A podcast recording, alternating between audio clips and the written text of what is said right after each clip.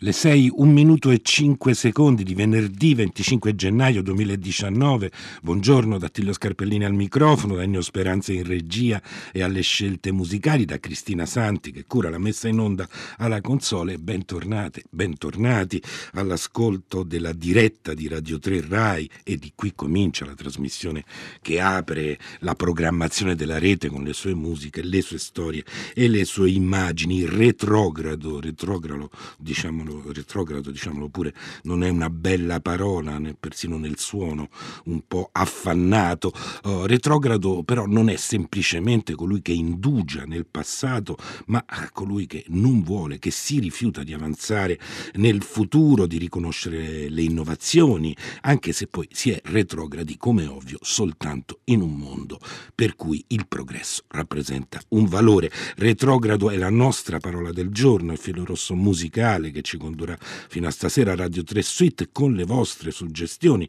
che potete inviare fin d'ora al 335 5634 296 via sms o su whatsapp e di essere retrogrado o quantomeno reazionario è stato spesso accusato lo scrittore di cui parliamo oggi anche se eh, Michel Houellebecq in fondo è stato accusato di tutto e del contrario di tutto di essere islamofobo dopo oh, piattaforma o magari invece islamofobo cinefilo e sensibile all'integralismo dopo sottomissione, eh, di, essere, eh, di, di aver attaccato, anzi diffamato la sua generazione, di cui però è un tipico esponente, eh, di eh, flirtare con ideologie come il transumanismo o l'immortalità con il populismo o, e la tradizione. Eh, insomma, eh, gli è stata però sempre riconosciuta una capacità, cioè è stata riconosciuta ai suoi romanzi, quella quella di farsi leggere da un pubblico oh, forse più vasto di quello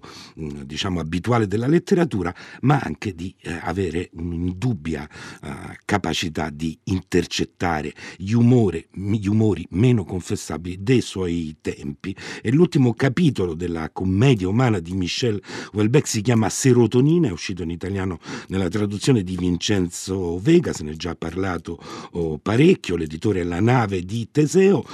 retrogrado, però può anche eh, essere una definizione priva di stigmatizzazioni qualitative, dice Ennio Speranza, ad esempio nella musica. Il canone, il canone è una composizione contrappuntistica che unisce a una melodia a una o più imitazioni che le si sovrappongono progressivamente, mentre un canone retrogrado si ha quando la voce conseguente inizia dall'ultima nota della voce antecedente e prosegue all'indietro, terminando terminando con quella iniziale e in questo movimento oh, retrogrado Ennio ha scelto per cominciare eh, tre canoni che si succedono, il canone perpetuo a due voci, il canone primo a due cancrizzante, il canone secondo all'unisono a due violini dall'offerta musicale BWV 1079 di Johann Sebastian Bach, li ascoltiamo da Bartol uh, flauto, da Sigislad Quiken e da Marie Leon Leonard violino con uh, Willan Quiken basso di viola e Gustav Leonard che dirige tutto l'ensemble a clavicembalo.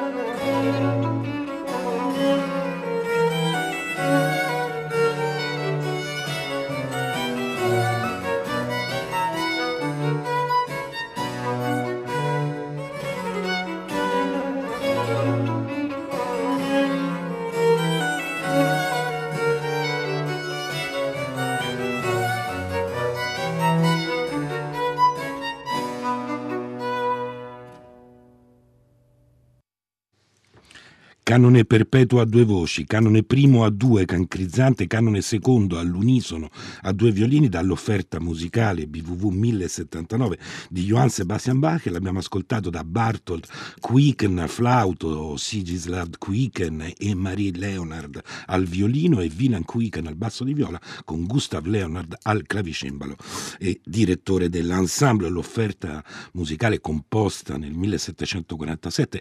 è una raccolta basata un tema musicale che venne ideato dal re di Prussia, Federico il Grande, formata da due fughe, dieci canoni più una sonata a tre in quattro movimenti, un monumento contrappuntistico e combinatorio di indiscussa maestria e dalla raccolta noi abbiamo ascoltato il canone perpetuo sul tema regio, il canone primo a due voci, detto cancrizzante, che procede per moto appunto retrogrado e il canone secondo all'unisono per due violini. Ecco, un canone è una composizione contrappuntistica che unisce a una melodia una o più imitazioni, così scrive Ennio Speranza, nella sua nota che le si sovrappongono progressivamente, mentre un canone retrogrado si ha quando la voce conseguente inizia dall'ultima nota della voce antecedente e prosegue all'indietro, terminando con la voce iniziale. La parola di oggi è per l'appunto retrogrado, vi ricordo il nostro numero di messaggerie 335 5634 296.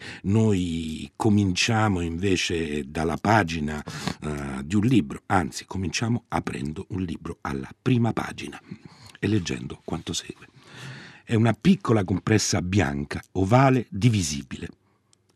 Verso le 5 o a volte alle 6 di mattina mi sveglio, il bisogno è al culmine, è il momento più doloroso della giornata. Il mio primo gesto è attivare la caffettiera elettrica. Mi accendo una sigaretta solo dopo aver bevuto un primo sorso. È una costrizione che mi impongo, un successo quotidiano che è diventato il mio principale. Motivo di orgoglio, il sollievo che mi dà la prima boccata è immediato, di una violenza stupefacente. La nicotina è una droga perfetta, una droga semplice e dura che non non dà nessuna gioia, che si definisce interamente con l'astinenza e con la cessazione dell'astinenza. Ecco, comincia con queste parole Serotonina di Michel Houellebecq, tradotto da Vincenzo Vega per la nave di Teseo, passando oh, da una droga all'altra e dando del tabacco, che è la più antica uh, di queste due, la serotonina uh, è, più nuova, è sintetizzata in un medicinale, una di quelle definizioni che probabilmente finiranno nelle antologie letterarie accanto alle pagine che Tolstoi, Chekhov,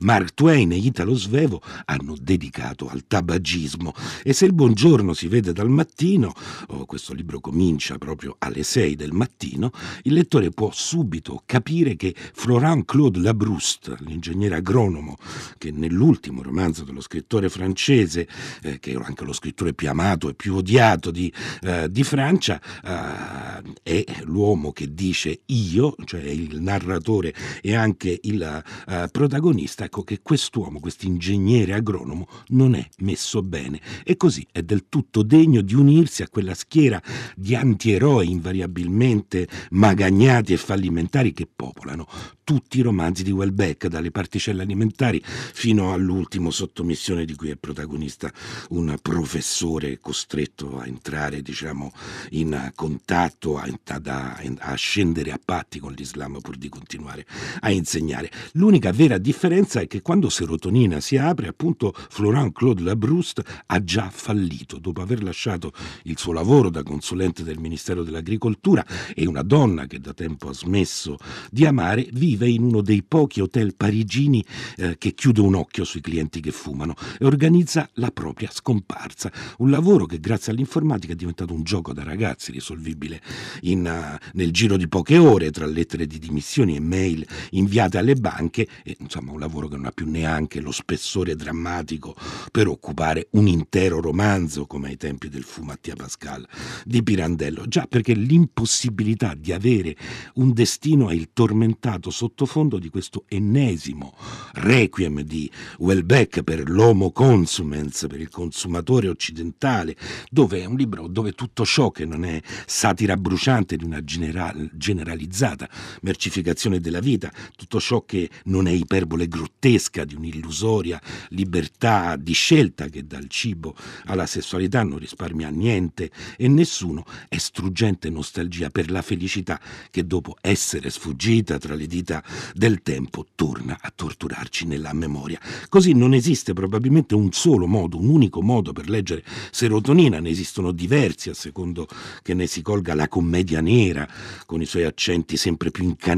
incanagliti e idiosincratici contro i mali che corrompono le società occidentali liberiste, il liberismo la bestia nera dello scrittore francese, è una bestia che viaggia da un romanzo all'altro uh, gonfiandosi per così dire a dismisura, oppure che ci si lasci spiazzare invece dalle radure liriche che ne interrompono l'invettiva, tutte invariabilmente dedicate all'ostinato anacronismo dell'amore, non a quel sentimento sfaccettato che la psicologia contemporanea smonta e rimonta ogni giorno cercando di adeguarlo alle luci alle ombre del nostro mondo e del nostro modo di vivere. No, proprio divare libe, il vero amore violento e assoluto dei romantici ottocenteschi. Sembra impossibile che lo stesso scrittore che indulge nei crescendo di una pornografia delirante, ad esempio nel racconto di un gangbang in un esclusivo palazzo parigino, apertamente ispirato del resto a un libro che ha fatto un po' epoca in Francia, La vita sessuale di Catherine M.,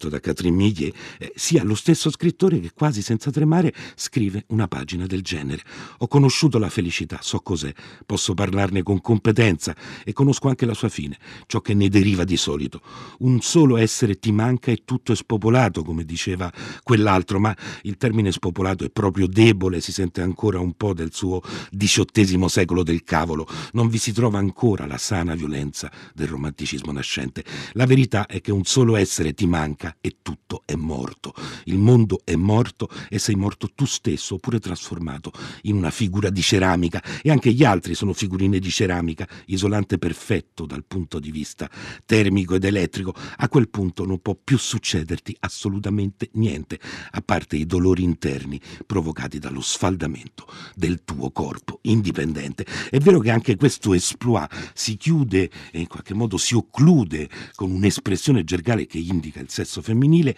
ma c'è da chiedersi, è il libertino, l'uomo di mondo che arrossisce del proprio romanticismo, chiudendo la sua perorazione con una battuta sconcia, oppure è il romantico che fa scendere nella carne la propria disperazione. È noto che l'ironico Welbeck considera l'ironia un atteggiamento secondario e fondamentalmente falso. Inutile cercare di strapparlo alla sua uh, ambivalenza. E ser- Serotonina è il libro meno adatto per farlo. Romanzo dalla struttura fatiscente, quasi privo di trama, assomiglia più che altro a una lunga deriva di tutto ciò che agonizza nell'io e attorno all'io, in Florent Claude Labrouste e nella Francia profonda, uccisa dalla globalizzazione, che è lo sfondo della sua irredenta e irredente nostalgia, insomma, nei sentimenti e nella terra.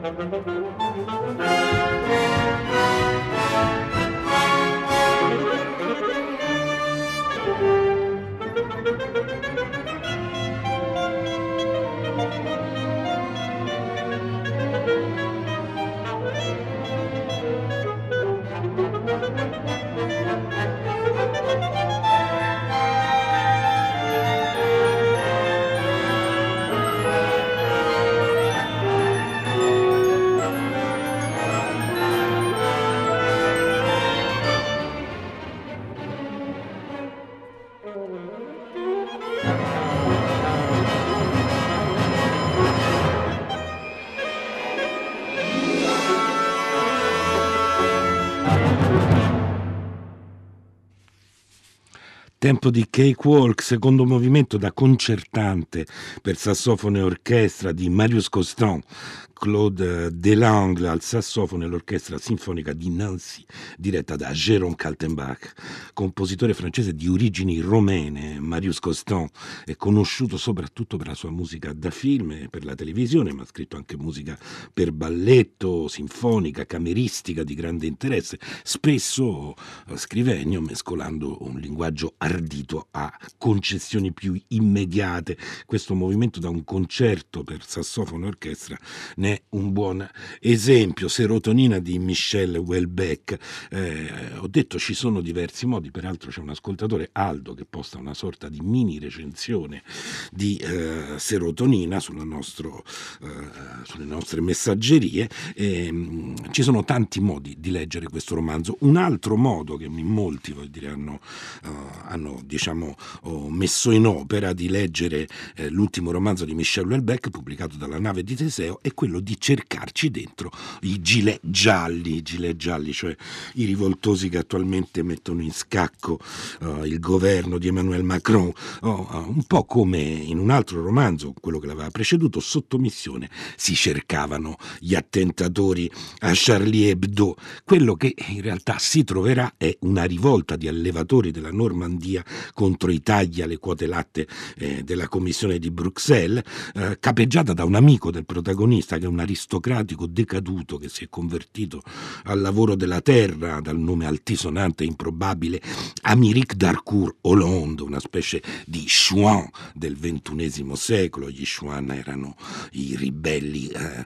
realisti favorevoli al re durante la rivoluzione eh, francese. È un, è, un, è un personaggio che cambiando leggermente d'abito e di linguaggio e sostituendo magari il vino alle molte canne che si fa, sarebbe perfettamente a suo agio in un romanzo di Barbedо Revilli, autore che peraltro nel libro è lui stesso a citare. Ora è difficile resistere al fascino delle coincidenze, ma come diceva Pasolini, sono uno scrittore, sentire certe verità è il mio mestiere e vale anche per Michel Houellebecq. Michel Houellebecq sente l'umore profondo del suo paese, ma anche perfettamente al corrente eh, di altre rivolte di contadini e di altri esclusi dalla globalizzazione che hanno punteggiato il percorso delle politiche neoliberiste francesi degli anni 90 fino ad oggi. Eh, I gilet gialli non devono insomma sembrargli più straordinari dei pescatori bretoni che diversi anni fa misero addirittura a fuoco il municipio di Nantes e la sua discesa nella Francia rurale non data neanche di quest'ultimo libro, era già presente nella Carta del Territorio e anche in sottomissione in sottomissione era presente sotto forma di viaggio tra gli autori eh, del tradizionalismo cattolico francese, da Huysmans a Charles Péguy. C'era però una differenza di fondo, c'è una differenza di fondo. La carta e il territorio infatti eh, si rifaceva un utopismo blando ma ottimistico, in cui l'economia francese, soprattutto quella rurale, in un mondo dominato dalle economie emergenti dell'Asia, sopravviveva, sarebbe sopravvissuta vendendo a caro prezzo una nuova arte e un nuovo artigianato del vivere. Eh, era diciamo una soluzione che si ispirava alle idee del movimento Arts and Crafts di William Morris. Invece in serotonina la disperazione uh, è sovrana e la polemica contro gli stranieri ne risulta molto accentuata, ma anche in questo caso, uh, oltre a essere sovrana la disperazione, è sovrana anche l'ambiguità.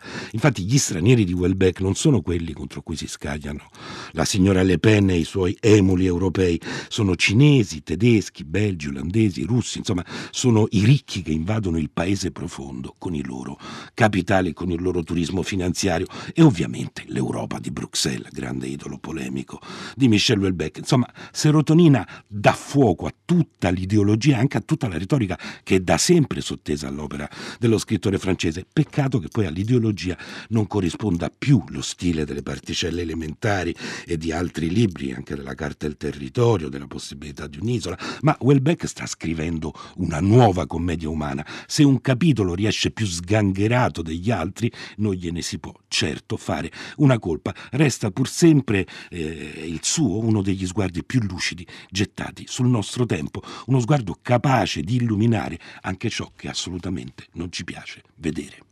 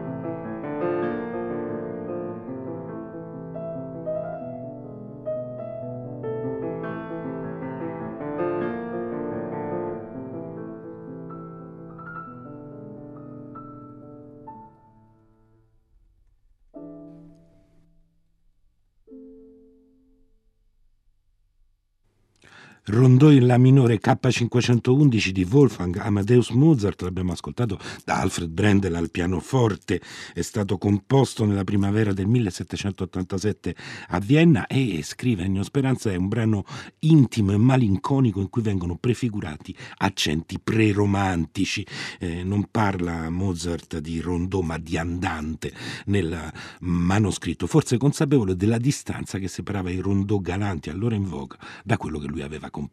Formalmente di un rondò si tratta, ma l'intensità cromatica, la raffinatezza del contrappunto e l'introspezione stra- stravolgono il carattere disimpegnato della forma. A proposito della forma arrivano diversi messaggi anche dedicati a serotonina di Michel Houellebecq, edito dalla nave di Teseo, oh, il libro di cui stiamo parlando oggi, e ce n'è uno di Barbara Sarzana che dice in breve serotonina edito dalla nave di Teseo da evitare, ma io non ho assolutamente detto che è un libro da evitare. Certo, voglio dire, se siete dei formalisti, per così dire, inveterati, se preferite, diciamo, la struttura alla scrittura, eh, evitate pure eh, serotonina, ma eh, serotonina, eh, come scrive un altro ascoltatore, eh, è, è, ha brani spassosi e soprattutto strazianti. Più che altro forse è un libro che si dovrebbe leggere con l'occhio a un certo romanticismo francese, soprattutto a quello rappresentato da uno scrittore che si chiamava Gérard Nerval.